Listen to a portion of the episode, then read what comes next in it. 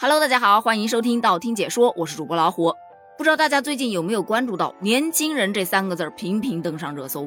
不管是哪个话题、哪个方向，都可以跟年轻人挂上钩。比方说，年轻人为什么越来越不爱买大牌？年轻人如何有效送礼？年轻人的副业焦虑从哪儿来？年轻人为何不愿做普通劳动者？年轻人为何躲不过装修的坑？年轻人的职场观有多清醒？年轻人为什么越来越显老了？最后这个话题有点过分了啊！很多年轻人就表示。哎呦，消停会儿吧！一天天年轻人这儿，年轻人那儿的，年轻人只想安安静静的活着，可不想天天被制造话题讨论呢。实在不行的话，干脆取消年轻人吧。有一说一啊，现在的这个经济环境啊，让很多的年轻人感叹：卷也卷不赢，躺也躺不平，天天就盼着退休。但是今天张朝阳在一档访谈节目当中就回答了当代年轻人想退休怎么办这个话题。他表示啊。首先，人不应该退休，就应该活到老，干到老。如果只是为了养家糊口的生存来必须干这份工作，现在卷不动了，那你可以换一份。但就算是换，你也要换一个继续能养家糊口的工作。人呐，必须要劳作。人的生存是对个人、对家庭有责任的，所以说是不可能退休的。就是这么一番言论。哎，有人表示赞同，也有人表示反对。赞同的那一波，主要就表示啊，自己身上的压力比较大，担子比较重。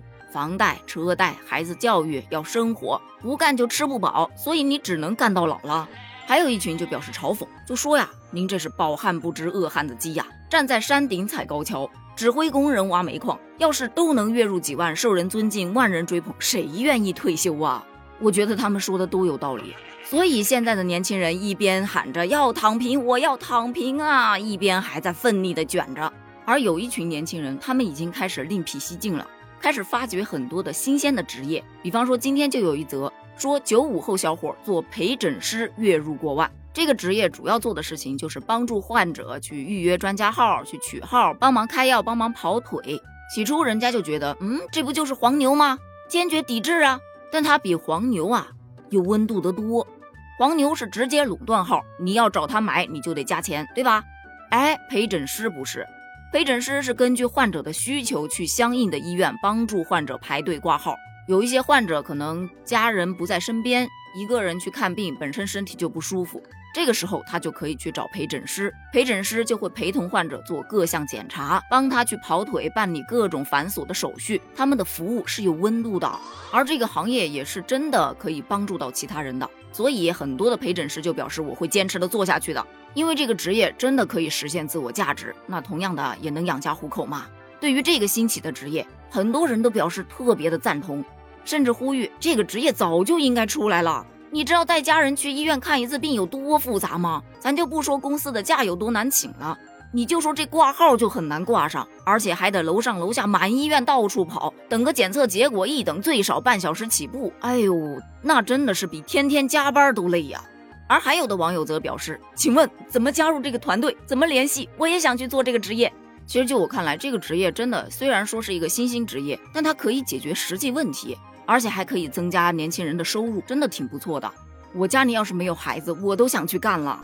这是一波不断在社会中寻找新突破的年轻人，而还有一波呢，他们看起来好像选择了躺平，但其实也没有完全的躺平。他们就会去选择一个比较轻松的职业，可能挣的不多吧，但养活自己是够了。比方说，最近就有一个零零后入职宿管阿姨的话题，引发了网友的热议，大家纷纷表示：“哇，还有这种好职位啊，简直就是我这种摆烂选手的梦中情职业呀！”这位同学最少少走了二十年的弯路啊，跟学生同步放假呀，家人们还要啥自行车啊？这保不齐还能直接在学校找个对象呢。笑死！但其实吧，在某招聘平台发布的零零后群体就业选择偏好调研报告当中就提到了，现在零零后的个人定位和职业追求与上几代人存在很多的差异。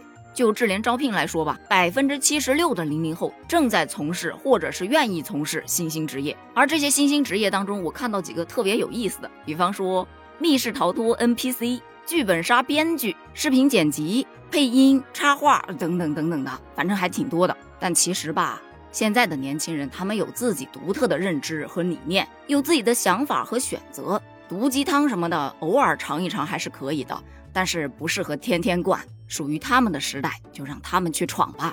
你觉得呢？欢迎在评论区留言哦，评论区见，拜拜。